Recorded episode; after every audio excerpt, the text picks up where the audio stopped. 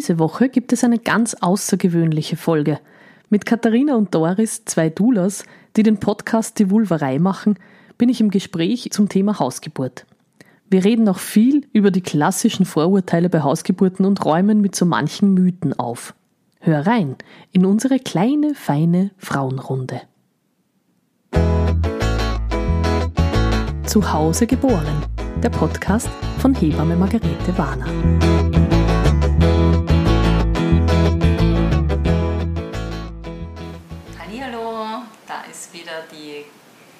Katharina. und die Doris. Jetzt hast Hallo. du schon wieder mich vorgestellt. Kein gell? Problem.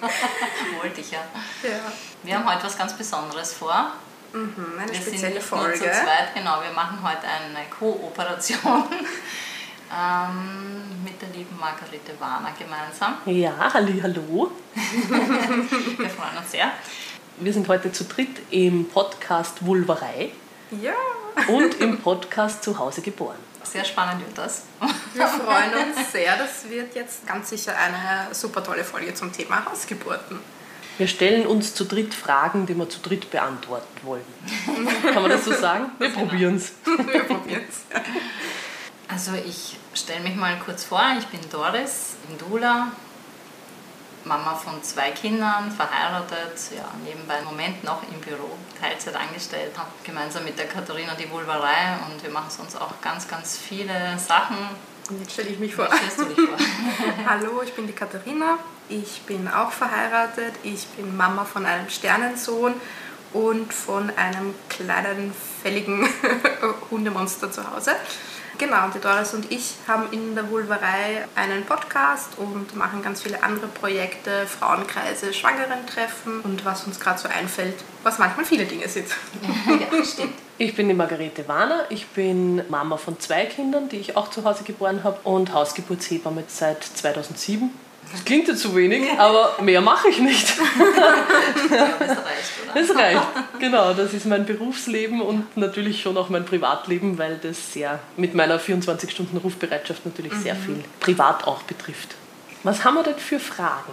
Eine Frage, die immer wieder kommt und die ich wirklich gern stellen würde an dich, Margarete, ist, also wenn wir uns auch vorstellen als Doulas, über Hausgeburt sprechen, dann heißt es immer, oh mein Gott, wie mutig, Viel zu gefährlich. viel zu Ja. gefährlich. Kannst du da irgendwie mal was dazu sagen? Ja, ja, ja, das, ist, das kommt natürlich ganz oft. Also ich also ja, auch wenn ich jetzt in irgendeiner Runde bin und ich werde gefragt, was ich beruflich mache und ich sage, ich bin Hausgeburtshebamme, kommt da, wow, du mutig. Also nicht nur die Frauen, die? Schwangeren, sondern Okay. auch auch ich als Hebamme bin mutig, wenn ich Hausgeburten begleite. Es ist halt immer die erste Reaktion oder, von den Leuten, die sich noch nicht viel mit Geburt beschäftigt haben Ja. und die nicht wissen, wie mutig man sein Ja. muss, dass man ins Krankenhaus geht, weil die ganzen Geschichten, also von daher kommt ja das, ja, weil es ja fast nur so Horrorgeschichten gibt von Geburten und alle nur so schiere Geschichten erzählen. Ja. Geschichten erzählen, wo Kinder vielleicht fast gestorben wären und wo die Frauen fast verblutet wären und so. Und dann denkt man sich natürlich, um Gottes Willen, Hausgeburtshilfe muss super mutig sein. Ja. Und niemand weiß, dass man das zu Hause natürlich weit nicht in diesem Ausmaß haben, wie das Ja. im Krankenhaus halt auch passiert. Ich antworte da gern mit, mutig sind die, die ins Krankenhaus gehen. Da werde ich dann immer ganz verdattert angeschaut. Aber in Wirklichkeit so ist es. Ja. Und ich sage immer, wenn man ins Krankenhaus geht, dann nur mit eigener Hebamme. Also ich plädiere da sehr für die 1 zu 1 Betreuung, dass man zumindest eine Wahlhebamme mitnimmt, die man gut kennt, mit der man viel besprechen Ja, kann. genau. Man weiß, die weiß, was meine besonderen Wünsche sind für Ja, die Geburt. ja. Die kennt mich gut, die achtet gut auf mich und auf mein Baby. Und die verlässt mich den, dann nicht Genau, nach, die wenn ist der einfach Dienst zu Ende da, ist. Ne? ja. Also Genau, da gibt es keinen. Dienstwechsel. Genau, Ja. genau. Ich lerne nicht drei verschiedene Hebammen Ja. kennen. Ich meine, das, da fängt es ja auch schon an, man muss ja den Leuten sagen, es kann gut sein, dass deine Geburt länger als zwölf Stunden dauert, Mhm. dass das nicht in einem Dienst erledigt ist. Und dann gibt es die, die Nachtdienst hat und die, die Tagdienst hat und dann kommt wieder die, die Nachtdienst hat und da denkt man sich schon, ui, jetzt habe ich schon die dritte Hebamme verbraucht. Braucht er, genau. Ich meine, es ist so spannend, wenn ich höre, noch abgesehen davon, dass es so mutig, ja, eine Hausgeburt, kriege ich auch ganz viele Aussagen dann immer mit, wie bei mir wäre das nicht gegangen, weil ähm, mein Kind wäre sonst gestorben oder die und die Dramatik und ähm, ohne Krankenhaus, also wäre eine Ein Vollkatastrophe gewesen. Ja. Ja, das ist immer die Sache mit dem Reflektieren. Gell? Also es passieren ja im Krankenhaus ganz oft Dinge, wo man einfach nicht weiß, was ist jetzt die Ursache. Ja? Da gehen dann plötzlich die Herztöne runter und dann wird ein Kaiserschnitt gemacht und dann machst du einen Kaiserschnitt und holst dein Kind raus, das quietsch vergnügt und rosarot Ja. ist und du denkst, was war da jetzt das Problem? Und dann muss man dazu sagen, 70 Prozent der Kinder haben die Nabelschnur den Hals. Ja. Das ist quasi Ja, schön, normal. sagst. Und dann sagen ganz viele, na Gott sei Dank haben sie dann einen Kaiserschnitt gemacht, weil das hätte sich ja stranguliert. Mhm. Ja. Das hatte die Nabelschnur den Hals gehabt, das wäre sonst gestorben. Genau. Also das wird dann oft hergenommen als der Übeltäter und die Frauen sind ja schon auch froh, dass sie so einen Grund dann haben, ja? dass sie sich das irgendwie das erklären stimmt, können. Ja. Das stimmt. Das ist so eine, oder? Dass man irgendwas Schuldiges dann hat für diesen Kaiserschnitt, auch wenn man gefühlsmäßig Mhm. irgendwie so, war das wirklich notwendig und das arbeitet dann schon. Aber dann hat man einfach so einen, so einen Grund, wo man sagen kann, okay, das wäre wirklich nicht anders gegangen. Das Ja. Kind wäre gestorben, weil ich da nicht eingewilligt hätte. Und das ist, glaube ich, das, deswegen lässt sich das auch nicht ausmerzen mit diesem, die Nabelschnur ist um den Hals und das ist so gefährlich. Die war übrigens bei meiner Tochter zu Hause auch um den Hals. Ja, ich glaube bei meinen zwei Kindern auch. Ja. Also ich habe auch schon Ja, fast, so du Ja. sagst, 70 Prozent, oder? 70 Prozent Ja, Kinder ist also quasi normal. Ja? Ja. Und ich habe auch schon als Hebamme eine Geburt begleitet, da hatte das Kind die Nabelschnur sechsfach um den Hals. Es hat lustig ausgeschaut wie, dieses, wie so diese afrikanischen Ja, Völker, genau. die so diese Ringe um den Hals, so einen genau. ganz langen, so wirklich so einen langgezogenen Hals gehabt. Das hat sich dann ein bisschen relativiert in den ersten Tagen nach der Geburt, aber da musst du richtig mitzählen als Hebamme. Also das ist ja das ist Ja, wirklich und die ungewöhnlich. Menschen verstehen aber nicht, dass es nicht gefährlich ist, weil diese Nabelschnur ja, Ja. nicht wie ein Strick zu verstehen ist, ne? Genau. sondern kannst du das kurz erklären, wie Ja, das, ich tue mir da auch immer schwer, das zu erklären, weil ich sage immer zu den Frauen, du wirst es dann sehen nach der Geburt, da greifst du das mal an und du Ja, musst das genau. mal angreifen, damit du weißt, von was ich rede. ja. Aber das sind eben drei Gefäße, eine Vene, zwei Arterien, die in so einer galertigen Masse drinnen sind. Ja. Also das ist nicht wie ein Seil oder Genau. wie ein Telefonkabel, sondern das ist so weich und schon auch zu einem gewissen Grad dehnbar. Und die Kinder bewegen sich ja in der Gebärmutter. Ja? Die turnen da drin, Genau, die drehen normal, sich, sind einmal ja. eingewickelt, einmal sind sie ausgewickelt, dann wickeln sie sich wieder ein, dann wickeln sie. Und dann, wenn sie irgendwann in diese Pole Position gehen für Mhm. die Geburt, sind sie entweder gerade eingewickelt oder auch nicht. Viele sind halt dann eingewickelt, manche ja auch nicht um den Hals, sondern um, Um den den Brustkorb ja, oder um den ja. Fuß. Und lustig ist aber, dass ich schon auch beobachte, dass bevor die Kinder dann auf den Schädellage gehen, so um Mhm. die 32. bis 34. Woche, dass ganz viele Frauen ja sagen, die Babys bewegen sich urviel. Oder? Ke- Kennt ihr das, Mhm. Das auch von den Erzählungen, ja, dass das die Frauen sagen, boah, ich weiß nicht, also es bewegt sich so viel wie überhaupt noch nie in der ganzen. Schwangerschaft. Und ich glaube, dass die Babys auch schlau sind. dann Und sich, auswickeln. genau, und wenn die merken, die Ja. Mhm. sind gerade ganz blöd verwickelt und das wird dann vielleicht nicht gehen und es wird irgendwo eng oder es geht nicht Mhm. tiefer, weil Ja. der, die Nabel, dann tun sich die wieder auswickeln. Die Natur, ähm, wie soll ich sagen, überlegt sich ja was. Es wäre total bescheuert, wenn das wie ein Strick wäre oder, Ja. Ja. wie du sagst, ein Genau. Also das wäre ja wir schon einfach. Also genau. natürlich, Natur kann auch brutal sein. Ja, Ja, es gibt ganz, ganz seltene Fälle, wo wirklich die Nabelschnur ein Problem ist. Mhm. Das sind typischerweise eher so echte Nabelschnurknoten. Also Mhm. wenn es wirklich so turnt, dass da ein richtiger Knopf entsteht und dann der Zug drauf kommt, dann kann es schon kritisch werden. Ja, Mhm. das gibt es tatsächlich, aber das ist urselten. Und das ist auch was, das ist schicksalshaft, weil das kann man nicht beeinflussen. Ja. Ja. Früher hat man gesagt, du darfst keine Fenster putzen, sonst wickelt sich die Nabelschnur. Das ist ja Quatsch. Also das kannst du nicht beeinflussen, wie das Kind sich da... Das ist Zufallsprinzip. Ja. Aber ich würde schon dazu sagen, dass die Natur schon, oder die Kinder, würde ich sagen, so schlau sind, dass die das merken, wenn das wirklich ganz blöd liegt und sich auswickeln können. Ja. Ja, Das tun die. Also Ja, jetzt sind wir zu der Nabelschnur. Wie sind wir da jetzt hingekommen? Was war die ursprüngliche Frage? So Äh, die gefährliche Hausgeburt, ja. genau. Dann muss ich natürlich, also wenn ich dann genug Zeit habe, um da weiter ins Gespräch zu kommen mit denen, die das so sagen, dann sage ich halt immer dazu, dass es deswegen nicht gefährlich ist zu Hause, weil wir viele Medikamente, die im Krankenhaus verwendet werden, nicht verwenden zu Hause. Ja? Also Wehenmittel, Einleitungen. Und dass man das natürlich auch reflektieren muss, dass diese Medikamente PDA. BDA, genau. Dass diese ganzen Medikamente und viele Interventionen, die im Krankenhaus stattfinden, einen erst in diese Bredouille bringen, dass dann irgendwas notwendig ist. Ja, das ist wie so ein Ja, Teufelskreis, der entsteht. ein Eingreifen in den natürlichen Richtig. Prozess einfach. Genau. Ja, also es ist ein Eingriff. Einfach. Es ist ein ja. Eingriff. Und je früher der beginnt, desto mehr Eingriffe führt der noch mit sich. Also das, der Klassiker ist, die Frau ist zehn Tage über dem Termin. Ja, die meisten Spitäler leiten ein T plus 10 und kommt ins Krankenhaus, wird eingeleitet, da haben wir schon das erste Medikament, der Prostaglandin-Gel, ja, Ja, was ja. die Wehen künstlich provozieren soll. Ja, das sind ja keine natürlichen Wehen, das sind Ja. künstliche Wehen. Dann haltet die Frau solche künstlich produzierten Wehen natürlich auf Dauer nicht aus. Das kann schon sein, dass das super funktioniert, dass das so eine Art Startschuss ist und sie war eh schon super reif und dann Genau. geht super Geburt, kann es natürlich auch geben. Aber meistens ist es so, dass der ganze Prozess einer ist, der lang dauert, weil die Frau ist noch unreif, der Muttermund ist noch nicht mhm. reif das dauert ein bisschen. Und dann braucht man zusätzlich vielleicht noch ein Wehenmittel. Oder dann, was auch typisch ist, ist bei diesen künstlichen Wehen, dass es keine schönen Pausen gibt dazwischen. Mhm. Natürliche Wehen haben immer Pausen, haben mhm. immer richtige Pausen. Also das ist oft so beeindruckend, auch für die Väter. Schaue ich oft die Väter an und sage, das ist wirklich arg, oder? Die Frau brüllt sich die Seele aus dem Leib einer Wehe und kaum ist die Wehe vorbei und kann wieder ganz normal plaudern. Also das ist wirklich eine Pause. Ja, ich kannte das auch nicht. Ich habe bei meiner ersten Geburt keine Pause. Pause. Das ah. hat mir niemand geglaubt. Ich hatte ja. einfach keine Wehenpause nach ja, der Einleitung. Warst, genau, ich wollte gerade sagen, du warst ja eingeleitet. Ich habe mir dann schon nachher gedacht, dass, wo sind eigentlich diese Pausen? Die wo sind die Pausen, von denen alle reden? Ja, aber das ist auch was, kriegt man wieder Wehenhemmer oder so, also die, die es dann mhm. wieder beruhigen. Ne? Mhm. Und dann du bist schon drin in einem Interventionsstrudel. Genau. Ja. Und dass du natürlich dann irgendwann ein Schmerzmittel brauchst, weil mhm. das haltest auf Dauer nicht aus, wenn keine gescheiten Pausen sind. Also irgendwann mhm.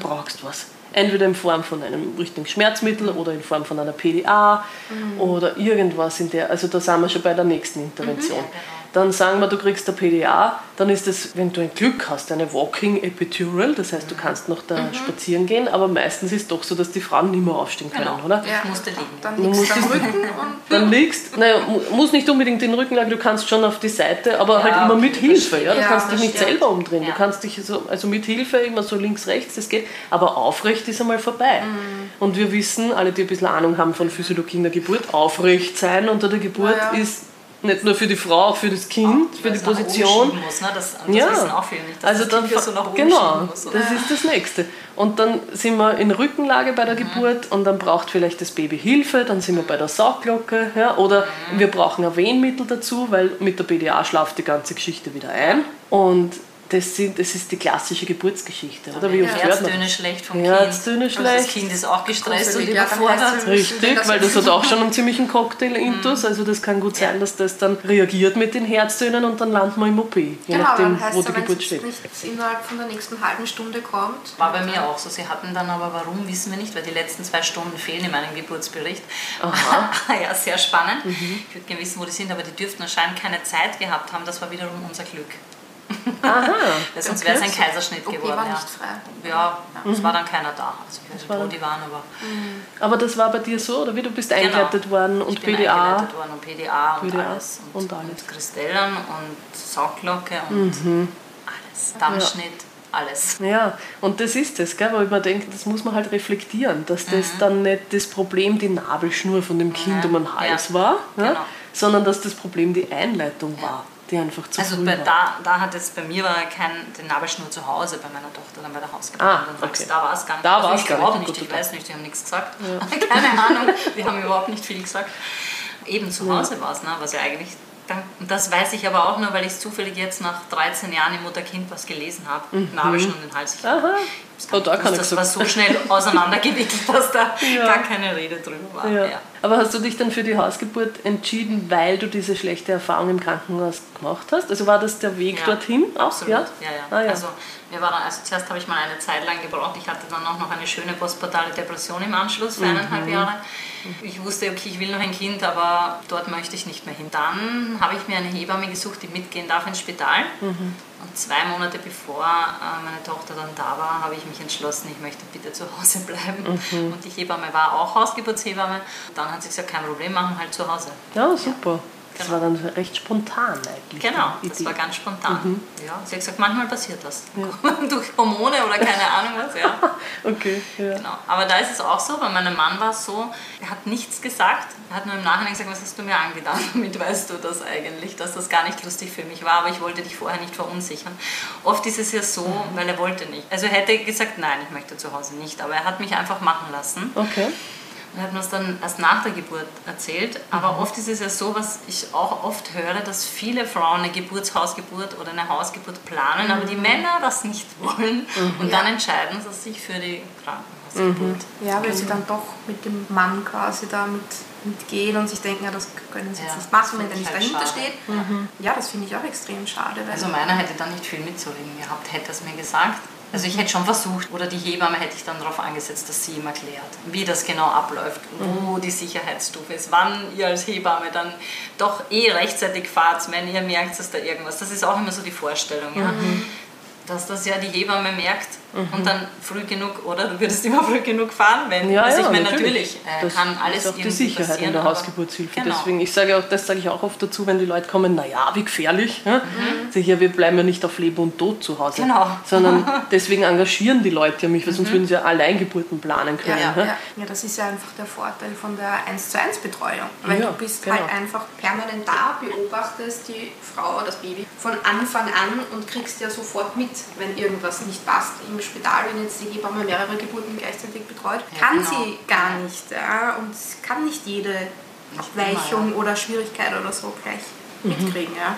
Ja, und die Frauen kennt die Hebamme ja auch nicht so gut wie die eigene Hebamme, die dich ins Krankenhaus Ja. begleitet oder als Hausgeburtshebamme.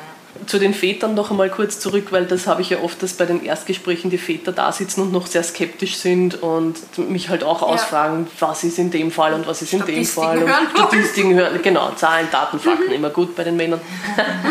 Was lustigerweise auch immer sehr beeindruckt ist, wenn ich ihnen erzähle, dass ich Blaulicht am Dach habe, das beruhigt total, obwohl das mit meiner Kompetenz als Hebamme überhaupt nichts zu tun hat, aber das, das finden sie alle voll leibend. Und ich glaube, das hat sowas von Feuerwehr oder Polizei. Ja, das ist Da, ja. Wichtig, Wichtig. ähm, Genau, Ja, richtig genau. und schnell und Überhaupt, ja. Genau. Also einmal habe ich einen Anruf gekriegt von einem vom Radio. Der wollte mich interviewen, weil der ist mir hinten nachgefahren am Gürtel, wie ich Blaulicht gefahren bin. Aha. Und hat das gesehen und auf meinem Auto ist Ja, ja. die Website drauf und so. Und hat mich dann kontaktiert, will unbedingt ein Interview haben mit mir. Und der ist dann kommen zu mir, ich habe ihn dann eingeladen, er ist kommen und hat mich halt gefragt, ja, wie toll ist das mit dem Auto durch die Stadt mit Blaulicht? und ich habe hab gesagt, naja, ich meine, ja, ist eh toll, aber man muss halt auch voll aufpassen, weil es ist wirklich Naja. anstrengend mit Blaulicht. Du musst ja immer schauen, dass dich jeder sieht, dass da keiner eine fährt. Du darfst nicht einfach bei Rot über die Ampel ziehen. Du musst schauen, ob dich jeder sieht. Blaulicht nicht vorgetan so lustig, So, ja, es ist jetzt nicht einfach nur mit 200 Sachen über den Gürtel fahren. Aber es war auch so lustig, weil ich wollte ihm halt immer irgendwie die Brücke schlagen zu, wenn ich dann angekommen bin, dann wird es erst recht spannend, weil ich bin ja Hausgeburt. Also ich wollte alles nicht hören, ich wollte nur über das Blaulicht Also das Blaulicht, genau, das beeindruckt manche. Natürlich, also mit vielen Vätern muss ich einfach über diese Zahlen und Fakten reden, damit die beruhigt sind. Und was halt auch immer ganz wichtig ist, dass sie dann in mich auch Vertrauen haben. Ja? Dass die merken, ich bin jetzt nicht irgend so eine Hebamme. Viele haben ja so das Bild, ich komme da rein mit den Räucherstäbchen und tu mal die Wohnung ausräuchern, so bevor das. Kind kommt. Und so, also ein für bisschen. uns, wir machen das nicht. Nein, aber das ist das. Das, manchmal mache ich das eh auch, aber halt Ja, nein, das ist das, was ich nicht beim genau. Das ist das, was wir so oft hören. Oder so von wegen, wir kommen dann mit Buschtrommel und, und Ah ja, das glaube ich, dass man das bei Doulas noch eher glaubt als bei Tanzen Hebammen. im ja. Wald so. Tanzen, ja, ja, ja, ja. Na, manche glauben ja das schon bei den Hebammen, dass man dann mit, mit Räucherstäbchen und Globuli kommen und so. Und da ist halt einfach ganz wichtig, dass die mich mal kennenlernen, dass sie sehen, ich bin auch man kann mit dir sich unterhalten. Ja. Ein normaler Mensch und äh, bin da jetzt nicht irgendwie abgehoben oder äh, ja, kenne auch Studienlagen und kann damit argumentieren und so weiter Ja, und ja. habe einfach Erfahrung und ja, da sind es dann meistens eh wieder beruhigter. Aber also ich kenne schon auch Frauen, die sagen, sie hat, hatten keine Hausgeburt, weil die Männer da dagegen waren. ja, das hört man schon sehr oft, ja. Ja, so. Mir ist als Hebamme schon auch recht, wenn die Väter einverstanden sind mit den Hausgeburten. Also ich frage sie das schon beim Erstgespräch, gerade wenn sie sehr zurückhaltend sind, wie sie das eigentlich sehen und was sie da dazu sagen, ob sie das gut finden oder ob sie da sehr angstbelastet sind. Und also ich versuche da schon die Männer mit reinzuholen, weil ich ihnen schon sage, naja, es geht ja schon um, um dein Kind auch. Ja? Die Ja. Frau kriegt es zwar, muss, so wie du sagst, ja, meiner hätte nichts sagen können, weil ich kriege das Kind. Ja? Aber es ist sein Kind auch. Also ich finde schon, dass die Väter Ja. da mit ins Boot gehören und ich habe es lieber, wenn ich sie vorab überzeugt habe davon und dass Ja, sie da dabei sind und Fall. unterstützend Ja. sind und das nicht total arg und gefährlich Ja, finden. tut mir halt auch. Ja, hat mir auch im Nachhinein dann leid getan, weil ich mir gedacht habe, na, wenn er das gesagt hätte, oder dann Hätten wir es vielleicht besprechen Ja, können. genau. Aber er hat dann halt still und heimlich Na, wenn er nichts sagt, kann man auch nichts besprechen. Das Lustige Genau. ist ja, dass die, die vorher so super skeptisch sind, im Nachhinein dann oft die größten Fans sind. Ja, liebt ihr das auch manchmal? So, ich habe oft das Gefühl, so, die, die vorher so, die einen so ganz zerlegen und alle möglichen Fragen stellen, die dann so im Nachhinein, boah, das war so toll und ein Arbeitskollege von mir ist auch gerade und dem habe ich gleich gesagt, das soll ich mich melden bei dir und so richtig Werbung machen dann, wo du denkst, na, du jetzt vor ein paar Monaten war ich noch da, du Genau. hast ganz anders geredet Stimmt, und ja. jetzt empfiehlst mich Ja. sogar. Also so, wo sich das Blatt dann richtig wendet. Das ist ein bisschen der Klassiker, gell? Naja, weil sie dann halt merken, dass es eigentlich doch gar nicht so gefährlich ist, Ja. offensichtlich. Ja, genau. Ähm, Und auch, dass das Ganze Und schön Haus ist. verwüstet wird oder so. Ja, dass das dann ja doch nicht so ist. ich sag's jetzt mal so. genau. dass es ja so blutverschmierte ist. Wohnung und Ja, so, ja, ja, das kommt auch ja. immer, gell? das, ja, das kommt nämlich wirklich immer. Das Ja. höre ich dann auch ganz oft. Den Aber, Saustall durch ja, aber wie macht man dann? Und dann muss ich ja alles mit Folie Mhm. auslegen und, weiß ich nicht, das Sofa und das Bett und keine Ahnung. Ja. Nein, nein, so ist es halt dann doch nicht. Ja. Macht ihr auch Erstgespräche mit, ja, wahrscheinlich als Doulas, oder? Ja. Erstgespräche mit den Paaren, habt ihr da auch die Ja. Männer dabei? Bei den Nein. allerersten Gesprächen nicht. Ja. Das sind eigentlich Mhm. Eher nur, nur mit die den Frauen, Frauen. gell? ja. Aber es ist, glaube ich, auch unterschiedlich. Im letzten Mal hatte ich auch einfach nur die Frau. Aber die, die will sich jetzt in dem Fall nur von mir begleiten lassen im Krankenhaus, Mhm. weil halt ja im Krankenhaus leider ja meistens nur eine Person Ja. erlaubt ist und muss der Mann zu Hause bleiben. Ah ja. Aber er Okay, macht das Wechsel, oder? Doch nicht? Vielleicht machen wir einen Wechsel am Ja. Ende, das werden wir schauen, ob das das Krankenhaus zulässt. Ja, das Aber- geht normal schon. Ja. Ja. Mhm. Beim ersten Mal war er dabei und dieses Mal darf ich. Ja, ja. Ist auch schön. Wenn es für alle Beteiligten passt und für ihn ist es auch okay. Er Genau. gesagt, er möchte am Ende wäre halt schon schön, wenn er dabei sein darf, aber den Anfang darf ich machen. Ja, was haben wir noch für so Fragen gehabt aus eurer Community? Ob es einen Unterschied macht in der Vorbereitung. Ah, Ob ja. ich daheim bleibe oder ins Krankenhaus gehe oder Geburtshaus, glaube ich. Also natürlich macht es einen Unterschied, ob ich mich auf eine Hausgeburt vorbereite oder auf eine Geburt im Krankenhaus oder im Geburtshaus, weil ja die Betreuung schon in der Schwangerschaft eine ganz andere ist. Ja. Also als Hausgeburtshebamme betreue ich ja die Frauen sehr viel in der Schwangerschaft. Ich sehe sie sehr häufig. Ich im Speziellen schon sehr früh, weil sich die Frauen sehr früh bei mir anmelden. Also ich kann wirklich die ganze Palette von, was mache ich an Pränataldiagnostik, was ist sinnvoll, diese ganzen Themen auch schon besprechen. Also das ist natürlich eine viel intensivere Betreuung. Ja, ja, Und für mich selber ist es auch wichtig, die Frauen einfach wirklich gut kennenzulernen, weil ich glaube, dass das eine gute Vertrauensbasis schon ein guter Grundstein ist für Geburt. Ja. Die ganze Geburtsvorbereitung, was braucht die Frau für zu Hause, allein das ganze Material, was man zu Hause hat, ist Mhm. natürlich schon mal ganz was anderes. Bei mir auf der Checkliste steht zum Beispiel auch drauf, dass man eine Kliniktasche packen soll für den Mhm. Fall der Verlegung, aber die ist natürlich auch anders gepackt, als wenn du die Geburt im Krankenhaus planst. Ja, weil wenn ja. du im Krankenhaus planst, musst du ganz andere Sachen und nur viel mehr mitnehmen, als wenn du jetzt sagst, ich brauche die nur für einen Notfall Ja. und wir fahren dort quasi einen Ausflug ins Krankenhaus hin und fahren dann möglichst schnell wieder nach Hause. Also da sind dann einfach andere Dinge drinnen. Von der mentalen Vorbereitung ist es, glaube ich, auch ein Unterschied, weil im Krankenhaus muss man sich schon auch sehr viel vorbereiten im Sinne von Aufklärung und Information, wie viel kann ich dort auch mitreden, wo habe ich Handlungsspielraum, wie kommuniziere ich auch, dass ich aufgeklärt werden will vor jeder Intervention und so weiter. Was ist mir wichtig, wie sage ich denen das, mache ich einen Geburtsplan oder so eine Geburtswunschliste oder Ja. nicht. Ja? Die Wunschzettel, ja. Den Wunschzettel, genau. Also da brauche ich diese Dinge schon auch noch viel intensiver. Ja? Also in der Hausgeburtshilfe machen wir das auch. Da schreibe ich auch manchmal mit den Frauen gemeinsam oder die schreiben mir mal so eine Geburtswunschliste und ich gehe das mit ihnen dann durch. Was ist realistisch? Die ist natürlich auch anders, als wenn du die Geburt im. Krankenhaus Ja, planst. Weil meine Hausgeburtsfrau braucht nicht draufschreiben, sie möchte so lange wie möglich keinen Wehenflun. Das bringt nichts. Weil wenn wir ins Krankenhaus fahren, dann brauchen wir ja deren medizinische Hilfe, dann brauchen wir irgendein Medikament oder vielleicht sogar ja. einen Kaiserschnitt.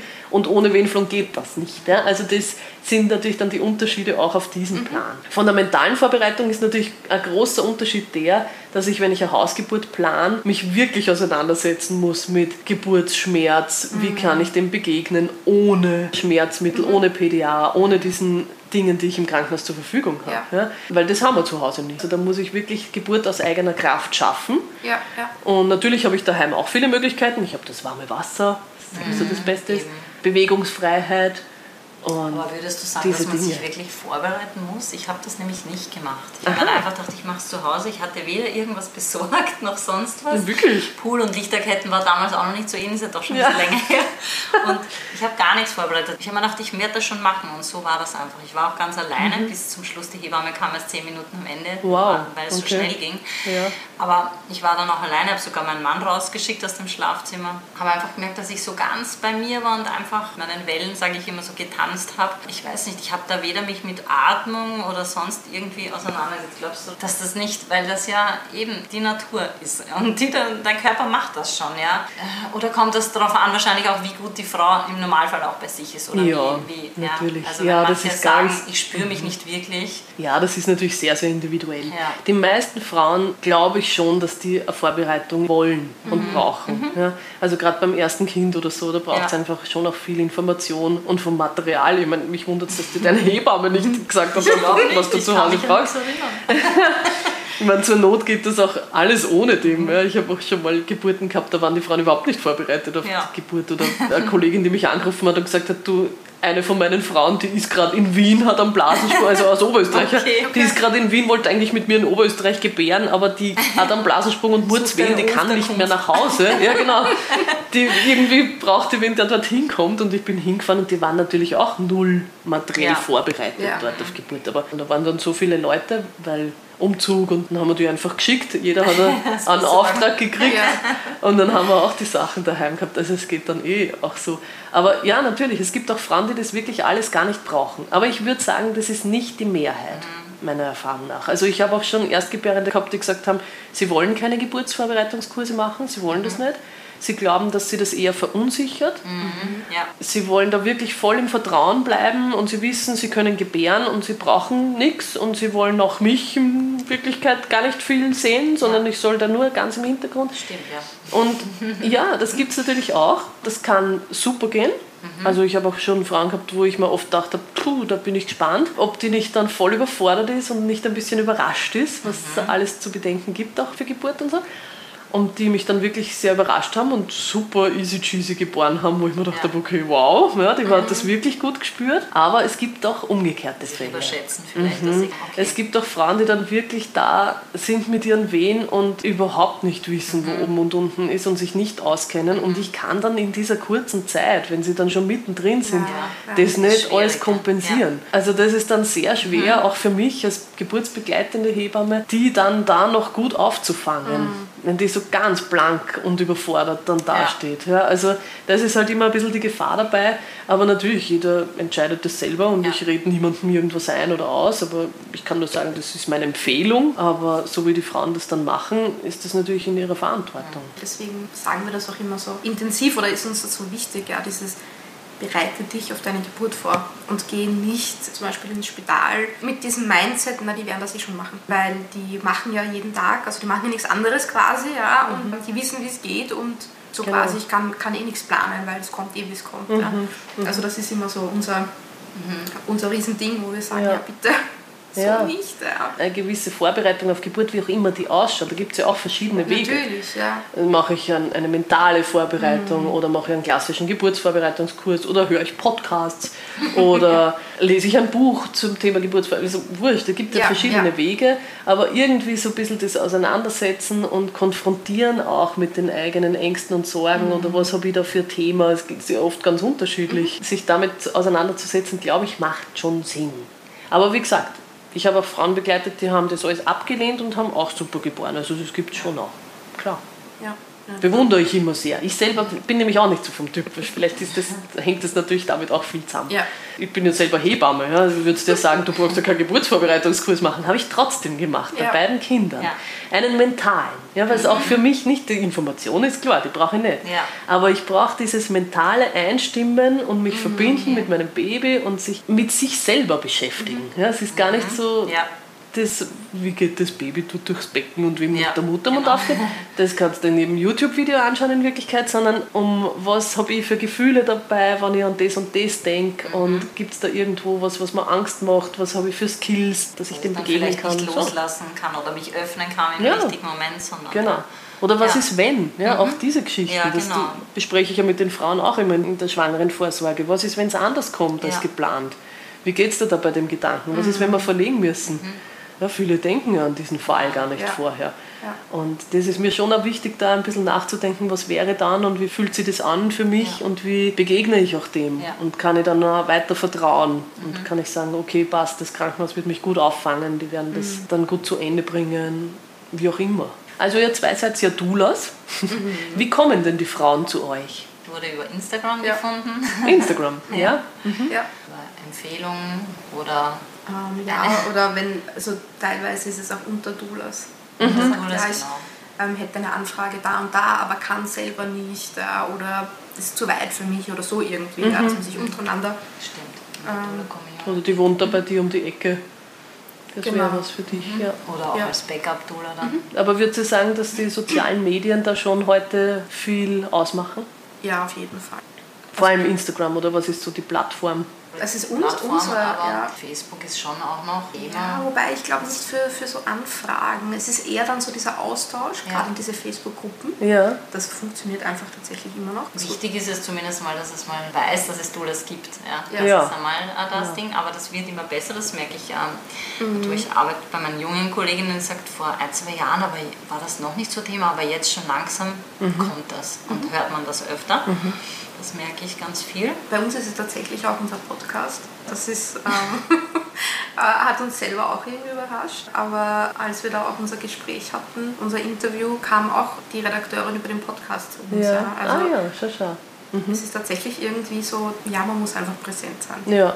Ich finde, es hat sich einfach so entwickelt, oder? Weil vor zehn Jahren war das alles noch überhaupt nicht so das Thema. Aber ich finde auch, Social Media ist einfach so auch die neue Frauenbewegung, oder? Früher sind sie auf die Straße gegangen und heute spielt sich das alles nur mehr online ab. Also das beeindruckt mich ja immer wieder. Jetzt, wo wir das Problem gehabt haben mit den Wahlhebammen, dass die äh, Ja. Niederösterreicher... Ja, stimmt. Wie viele Unterschriften? Ich glaube, es waren 30.000 Unterschriften innerhalb von vier, Ja. fünf Tagen. Also das bringt man ja offline nicht zusammen. Nein, ja, also nicht, ja. Das ist schon gigantisch, was da über Social Media einfach passiert und Ja. dass man da einfach viel Aufklärungsarbeit auch betreiben kann. Ja, Ja, das, ja, das genau. finde ich nämlich auch das Schöne, dass du so viele Ja. Themen rausbringen kannst und reinbringen kannst. Ähm, Und dann so viele Leute Ja. erreichst, die sagen, das habe ich noch nie gehört, aber darüber habe ich mir noch nie Gedanken gemacht. Ja. das ist auch spannend, ja. Machen wir gerne im Podcast so Tabuthemen und alles Mögliche, weil Das braucht, ja. ja, Mich fragen ja oft die Leute auch, warum brauche ich eine Doula, wenn ich eh dich habe als Hebamme. Was wäre da eure Antwort? es gibt nie genug Hände. Es gibt nie genug Hände, ja. Ja, das stimmt. Ähm, Also ich musste immer an die eine Geburt denken, wo ich ähm, im Geburtshaus dazugerufen wurde, ganz spontan. Und die Hebamme war beschäftigt, wo sie das Kind gerade befindet. Die Frau war im Pool. Der Mann hat sie ähm, ja, umarmt und war mit ihr. Und ich hatte in der einen Hand das Handy zum Fotografieren und die linke Hand war auf ihrem Kreuzband drauf. Genau. Also und es hätte noch eine Hand. also es wäre noch gewesen, wäre noch mehr gewesen wäre. Ja. Also erstens einmal eine Fotografin natürlich wäre cool gewesen. Weil ich bin dann immer zwischen noch aufgestanden, habe was zu trinken gereicht und auch dem Mann mal was zu trinken gereicht. Es waren alle Hände gut versorgt. Ja. Ja, es ist halt irgendwo diese nicht-medizinische Ergänzung einfach, ja, dass wir als Doulas müssen nicht auf diesen medizinischen Aspekt achten. Das kann uns eigentlich vollkommen egal sein, weil wir damit nichts zu tun haben. Ja. Das heißt, wir haben unsere Aufmerksamkeit halt dann parallel vielleicht auf irgendwelchen anderen Dingen, ja, dass der Partner, Partnerin vielleicht dann doch mal was zu trinken braucht ja, oder einen Snack oder was auch immer, ja, oder wir können laufen und, weiß ich nicht, Handtücher holen, weil wir die Kapazitäten halt haben, ja, weil wir nicht Herztöne schauen müssen. Ja. So, ja. Wir sind wirklich nur auf das Wohlbefinden fokussiert. Ich sage das jetzt nicht nur, weil ich selber Dula bin, quasi, dass ich so sagen muss, sondern ich, es ist wirklich so, dass ich mir denke, eine Dula ist halt einfach so diese Ergänzung, die für mich irgendwo nicht fehlen sollte. Natürlich muss niemand, ja, aber es ist einfach noch so ein zusätzlicher Benefit, der aber, glaube ich, nie verkehrt ist. Wie siehst du das oder wie hast du das schon erlebt bei deinen Geburten? Ja, nein, das, ist ja- das sind meine Worte natürlich. Jetzt zwei Hände mehr haben, auch als Hebamme, ist immer voll fein. Also ich sage ja auch immer, für mich ist das so eine Entlastung auch, gell? weil ich, wenn ich zwei Hände mehr habe, sonst würde ich halt die Väter oft einteilen dafür, aber das muss ich dann nicht, weil dann kann ich auch einfach die Väter bei den Frauen lassen und die, die Doulas einteilen oder die Hebammenstudentinnen. Ich habe halt viel Hebammenstudentinnen auch dabei. Für mich ist das einfach auch fein, auch nach der Geburt einfach diese ganzen Zusammenräumarbeiten, den Pool wieder auslassen, die Luft auslassen, wieder einpacken, während ich da vielleicht die Dokumentation schreibe und so. Da ist man einfach doppelt so schnell. Viele Hände, schnelles Ende. Und das ist, ja, und auch dann, also ich finde, wo man viel mehr noch eine Zusammenarbeit anstreben könnte, ist auch in Bezug auf Wochenbett. Ja. Also weil es halt wirklich bei mir oft stressig ist, gerade Geburten lassen sich ja nicht planen, Ja. ja. aber wenn ich dann wirklich mal zwei Frauen in einer Woche habe mit Geburt und dann die Wochenbetten und meine Schwangeren vorsorgen dazu, das wird dann oft wirklich ein bisschen knapp. Und dann ist super, wenn man sich da vielleicht abwechseln könnte, auch mit einer Doula. Nicht, dass die jetzt Hebammenarbeit macht, ganz Ja, klar. ja. Sondern ganz oft geht es ja darum, dass einfach nur wer kommt, ein bisschen Ja. zum Tratschen. Wenn es jetzt eine Stillschwierigkeit gibt oder so, bin ich eh da, das ist eh ganz klar. Aber viel im Wochenbett ist einfach wirklich Gespräch. Schauen, wie geht's dir, wie reflektierst du über Geburt, wie geht's dir mit dem Baby, gerade beim ersten Kind oder alles steht Kopf, alles ist neu. Das ist ja das Allerwichtigste. 90 Prozent meiner Zeit bei den Geburten bin ich nur im Gespräch mit den Frauen. Ja. Der Rest ist eine körperliche Untersuchung und das Baby abwiegen. Das Ja. sind 10 Prozent. Also da denke ich mal, da kann man sich sicher gut auch abwechseln mit den Doulas oder was ich jetzt auch sehr gut finde, diese Idee mit der Versorgung, ja, also auch mit dem Kochen und so, das kann ich natürlich als, als Hebamme jetzt nicht bieten, dass ich sage, ich mache jetzt meine Hausbesuche und koche da für die Frau oder bringe da Mittagessen für jede Frau, das geht sich einfach bei mir nicht aus. Ja. Ja. Aber wenn das Doulas anbieten, das Feld einfach ein größeres ist, ja, wo ich sagen kann als Doula, boah, du schaust fix und fertig aus, du brauchst einfach eine Stunde Schlaf, weißt du was, ich schnappe jetzt dein Baby, ich gehe eine Runde spazieren Ja, und du schlafst. genau. Ja? Oder du gehst jetzt mal duschen ausführlich oder, oder isst einmal in Ruhe ohne Kind am Arm. Da finde ich, da sollte man viel mehr noch zusammenarbeiten, was das Wochenbett auch betrifft. Das finde ich ist eine große Ressource, die wir hätten. Ja. Bei Geburt ja sowieso. Ich meine, das ist natürlich auch immer ein bisschen Typsache. Es gibt ja Frauen, die sagen, mir ist schon zu viel, wenn du kommst und am liebsten hätte ich, wenn du im Nebenzimmer bist und wenn das Baby dann da ist, kannst du gern kommen und schauen, ob alles gut ist. Aber, aber bei, den, bei den Geburten, wo, wo ich teilweise sogar eine Hebammenstudentin und eine Doula dabei habe und dann vielleicht noch die Mutter von der Gebärenden, wenn das Ja. eine gute das ist- Begleitende ist. Manchmal passt es einfach gut, Ja, oder? dann ja. ist das ein richtiges Fest. Also das sind schon schön. tolle Geburten. Ja, und da vielleicht Wenn die man dann Kinder auch so, noch die ja, die kind. Geschwisterkinder dabei, dann kann das wirklich ein richtiges Fest sein. Ich finde das auch so schön, wenn dann Kinder so in so einen Kreis geboren werden, oder? Also Ja. gerade wenn es dann im Pool sind, sind sie wirklich in so einem Kreis, Ja. weil alle so rundherum aufgefädelt Ja, sind. schön. Das ist dann schon schön und dann einfach auch nach der Geburt anzustoßen und das Ja. zu feiern und Ja. ja. Also ich sage immer, die Doulas sind so das i-Tüpfelchen, die dann die Geburt noch zu einem Fest machen. Ja. So habe ich so ein bisschen mein Doula-Bild. Ja. Ja. Ich bin dazu da, dass Geburt gut verläuft und dass, die, dass sie gesund ist und dass die Frau gut äh, durchkommt und das Baby da gesund rauskommt. Ja. Also natürlich ist das mein Hauptfokus, ist ganz klar. Und natürlich will ich auch, dass das ein positives Erlebnis ist und unterstützt die. Frau da drin. Aber ich sage immer, die Doula ist so die, die dann das Fest draus macht. Weil ich kann unter Umständen nicht darauf achten, dass die richtige Playlist läuft. Ja, genau. Und dass die Kerze Genau. brennt, die sie gebastelt So haben. es, ja. Weil Manchmal geht sich das für mich nicht aus. Ja, Ja, nein, Aber die das, Doula ja. kann das. Ja. Die kann darauf achten. Die weiß Genau. das im Idealfall auch schon vorher, was der Frau wichtig Genau, war und so dass das es, wichtig ja. ist, welche Musik läuft. Wir müssen Ja. nicht schauen, dass das Baby jetzt gesund, also ich meine, Ja, ja, ist schon auch Ja. in eurem Interesse. natürlich, also um Gottes Willen. Ja, dass da steht mehr die Mama im Fokus eigentlich auch, oder? Ja, es ist eben Weil, dieses, ja, dieses also, Wohlbefinden abseits dieser, diesem, dieses medizinischen Ja, das wollen wir ja alle. Also man Genau. muss ja immer ein bisschen aufpassen, das ist ja das, wo man dann die, die Hebammen als Doula, wie soll ich sagen, muss man ein bisschen aufpassen, dass man die dann nicht vergrault, wenn man sagt, Ja. die Hebammen schauen ja nur auf ja, Herztöne das und auf auch. Muttermundseröffnung. Genau, weil wie du sagtest, ist Genau. das ja nur kurze Zeiten, ja? Genau, Also, das ist ja ein Bruchteil meiner Ja. Arbeit. Also es ist ja nicht so, dass ich mich nicht um die Frau kümmere und um ihr Wohlbefinden Klar. oder so. Ja. Also da muss man immer ein bisschen aufpassen, weil die Hebammen das dann oft recht schnell in den falschen Hals kriegen und Mhm. sagen, naja, die Doulas sagen, sie kümmern sich um die Frauen und wir Hebammen tun nur CTG beobachten. Ja, so genau. ist es natürlich nicht. Aber so wie du gesagt hast, ja, so eine zusätzliche Hand zu sein genau, ja. und diese Dinge zu übernehmen, die sie für die Hebamme vielleicht nicht ausgehen. Ja, weil wenn eine Frau innerhalb von drei Stunden ein Kind kriegt, dann kann ich eben nicht drauf schauen, dass die richtige Playlist. Aber da Ja. bin ich beschäftigt mit die Handtücher schnell ins Backrad, dass die dann warm sind für das Baby und meine Geburtssachen herrichten und alles für den Notfall auch herrichten, Ja, weil das ja. kann auch bei schnellen Geburten sein. Ja, also da habe ich einfach einen anderen Fokus, das ist ganz sicher. Ja, ja. Komme ja auch mit vier Taschen zur Geburt. Ja, na, ich verstehe aber auch, also es gibt ja auch dann die Frauen, die einfach sagen, nein, das ist ihnen zu viel, das wollen sie nicht. Ja, Genau. verstehe ich auch, finde ich auch Es vollkommen. kann auch sein, dass, wenn, okay, dass, das- dass die alle rausschickt oder so. Ja. Oder das, ist ja, das ist ja Ja, auch in natürlich. Ordnung. Ja. Genau. Also, Ja, das sagen wir, glaube ich, eh immer alle dazu, Ja. oder? Dass man das ja mal planen kann. Natürlich, Aber genau. das sage ich Ihnen auch immer in Bezug auf die Hebammenstudentinnen. Ich meine, natürlich ist für mich fein, zwei Mhm. Hände mehr zu haben und den Hebammenstudentinnen auch einfach was zu zeigen und zu Ja. lehren. Aber sie sind die, die gebären müssen. sie, Ja, das kann genau. niemand abnehmen und wenn die sagen, das ist mir jetzt zu viel, wenn die Frau sagt, das packe ich nicht, das ist mir zu viel, dann müssen die, auf die man am ehesten verzichten kann, als erstes raus. Das ist halt die Hebammenstudentin und die Dula, weil Ja, ich sehe halt, naja, von mir aus gehe ich in den. Nebenraum, aber ich möchte schon in der Nähe sein, falls irgendwas Ja. ist. Also das müssen die Frauen natürlich wissen, dass sie das jederzeit immer entscheiden können. ja. Aber so war es bei dir auch mit deiner Hausgeburt, dass Ja, du deinen Mann alle alle weggeschickt. rausgeschickt Du hast alle weggeschickt, Das ja. war halt Ja. sehr schnell. Also jetzt hätte ich, würde ich noch mal ein drittes Kind, was in dem Leben nicht sein wird, aber hätte ich gern so eine schöne Mustergeburt mit, ich darf ein paar Stunden gern mit Wellen herumtanzen Ja. oder damit veratmen oder wie auch immer. Ja. Es war halt so schnell, es war ja nur eine Dreiviertelstunde. Ui, ja. Und Das dadurch wirklich war das auch wahrscheinlich, ja, so. Wir, ich habe einfach niemanden bei mir haben wollen. Mhm. Aber Ja. bei, bei mir, also ich hab, kann jetzt eben von meiner kleinen Geburt berichten, bei mir war es auch so. Ich war auch alleine. Also mein Mann war zwar da in der Wohnung, aber ich war den größten Teil alleine, ja, weil ich das irgendwie gebraucht habe, das mit mir sein und das mit mir ausmachen. Mhm, genau. Und ich meine, ganz am Schluss ist er dann schon auch dazu gekommen, ja. in dem Fall, wir waren im Badezimmer und so und das hat auch gut gepasst. Ja. Und das ist dann voll okay. Ja. Also ich habe auch, Ja. auch schon Geschichten gehört, eben, wo, wo alle aus dem Kreissaal raus so. geschmissen wurden. Genau, nein, ist auch okay, ja. Ja.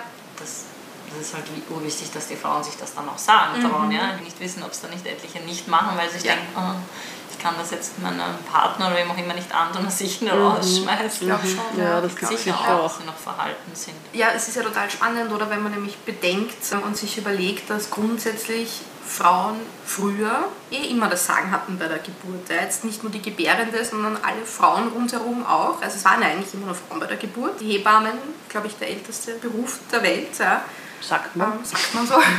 Das ist vielleicht der zweitälteste. Neben der Prostitution. So, Na gut. Eine Geburt war ganz, ganz lang nur in Frauenhand, gell? dass da eigentlich Ja. nur Frauen herum Ja. waren und die Männer ja ganz lange Zeit ausgeladen oder heute in vielen Kulturen immer noch ausgeladen sind Ja. bei Geburt. die waren dann vor der Tür und haben Genau. ja, schaut, dass niemand reinkommt oder dass niemand stört oder Ja. halt. Ich ist ja noch gar nicht lange so, Ja. dass die Männer eigentlich dabei sein dürfen Ja. Ich bin 1982 geboren, das waren so die ersten Väter, die in den Kreissaal durften und da durften sie auch nur rein, wenn sie im OP gewandt und mit Hauberl und mit so Batschern über die Schuhe, Ja. damit sie auch nicht irgendwie Keime mit reinbringen. Ja, also so war das ja, da, die waren ja wirklich Genau. arm noch, muss man sagen. Und ich glaube, wir haben nicht einmal eine Sitzmöglichkeit gehabt, haben nur Stehdärfen im Kreisbett. Oh Gott. Also, also ja, das ist ja eine ganz junge Entwicklung, dass Männer oder Väter überhaupt dabei sind bei Geburt. Ja, dass es so weg ist von diesem in die Medizin verlagert frauenzentrierten, ja genau. Die Ja. Geburt ist, ist gefährlich. Das ist was Medizinisches. Und man braucht Apparate, ganz Ja, viele. genau. Man braucht sich nur so einen Kreissaal anschauen, oder? Da steht das CTG neben dem Bett und der Perfusor und ein Haufen Infusionsständer und da hat Ja. man gleich einmal alles daneben stehen, damit das impliziert, das braucht es für Ja. Geburt. Ich meine, ich finde es ja gut, dass wir diese Möglichkeiten haben. Ja, Für den natürlich. Fall, wenn es halt Ja. wirklich benötigt wird, aber eben für den Fall, wenn es den Fall. benötigt wird. Ja. notwendig. Ich habe auch schon mal gesagt, was ich schön finden würde, wenn im Krankenhaus es Räumlichkeiten gibt, die zwar in der Nähe sind von OP-Raum, aber wo man einfach nicht Geburt sieht, sondern das ist halt so wie ein Hotelzimmer oder keine Ahnung, wie ein schönes Wohnzimmer. Wohnzimmer, wie ein. Wohnzimmer, ja. Und natürlich mit einer 1 zu 1 Betreuung von einer Hebamme. Und wenn dann wirklich irgendwas ist, gut, dann ist man halt schnell wo. Ja? ja. Also im, im OP-Saal. Aber dass man dort halt, das wäre so schön, so eine Vorstellung habe ich in meinem Kopf. Das wäre dein Wunsch fürs Spital. Ja, genau. Naja, das ist ja ein bisschen das Konzept der Geburtshäuser, dass die sagen, sie sind meistens Ja. in der Nähe von einem Spital, gestalten dann schon ein bisschen schöner, als Ja. jetzt ein Kreiszimmer in einem Krankenhaus ist, aber haben halt die Möglichkeit, schnell zu verlegen. Oder manche Ja. Geburtshäuser sind ja direkt an den Spitälern angebaut oder so. Aber man könnte das im Krankenhaus auch machen. Aber schau dir an, die neuen Kreiszimmer, die gebaut wurden, die schauen ja genauso aus wie vorher, wenn Eben, sogar für noch was brauche ich dieses Bett? Ja, für was brauche ich dieses Bett Bett? Ich ja habe ja zu Hause auch ein normales Bett. Ja, genau. Also ich finde, die Kreiszimmer sind nicht so orientiert. Die Nein, und das wäre aber so schön, Ja. wenn das wirklich so ein, ein Wohlfühlraum ist. Ja. Ja. Und dann ist halt eh von mir aus der OP-Raum drei Zimmer weiter, aber Mhm. im Endeffekt wäre es halt schön. Ja, ich glaube einfach, dass das, also ich bin da total bei dir, weil ich glaube, dass das so essentiell ist für die Geburt, dieses sich wohlfühlen und heimelig fühlen und es ist halt wie wenn man aufs Klo geht, man ist auch gern für sich und privat und an einem netten Ort und Geburt, da hat man auch den Schließmuskel, der sich öffnen soll und das ist dann vielleicht Genau. eigentlich auch. Dass man, wenn man so redet mit, naja, das soll ein bisschen schöner gestaltet sein und man muss sich wohlfühlen bei Geburt, ja, da kommen ja ganz oft dann Stimmen mit, naja, um Wohlfühlen geht es nicht bei Geburt, da geht es ums Überleben. Ja. Aber was du ansprichst, ist sehr wichtig, weil es geht darum, dass Geburt von ganz vielen Faktoren beeinflussbar ist. Und Geburt ist ein Zusammenspiel von Hormonen, die beeinflussbar sind, natürlich von Umgebung. Das ist wie diese, weiß nicht, ob ihr den, diesen Kurzfilm kennt, Sex Like Birth. Das ist wirklich gut. Also nur kurz erklärt, da geht es darum, dass ein, ein Paar quasi im Krankenhaus das Kind zeugen soll, im Kreissaal. Und es kommt dann wer rein und überprüft den Puls und tut den Blutdruck messen und so. Und der kann einfach nicht das Kind zeugen, da aber die Stimmung nicht aufkommt. geht dann wieder raus und sagt, genau. ja, und jetzt wieder weitermachen. Und Jetzt bitte weitermachen, ja genau.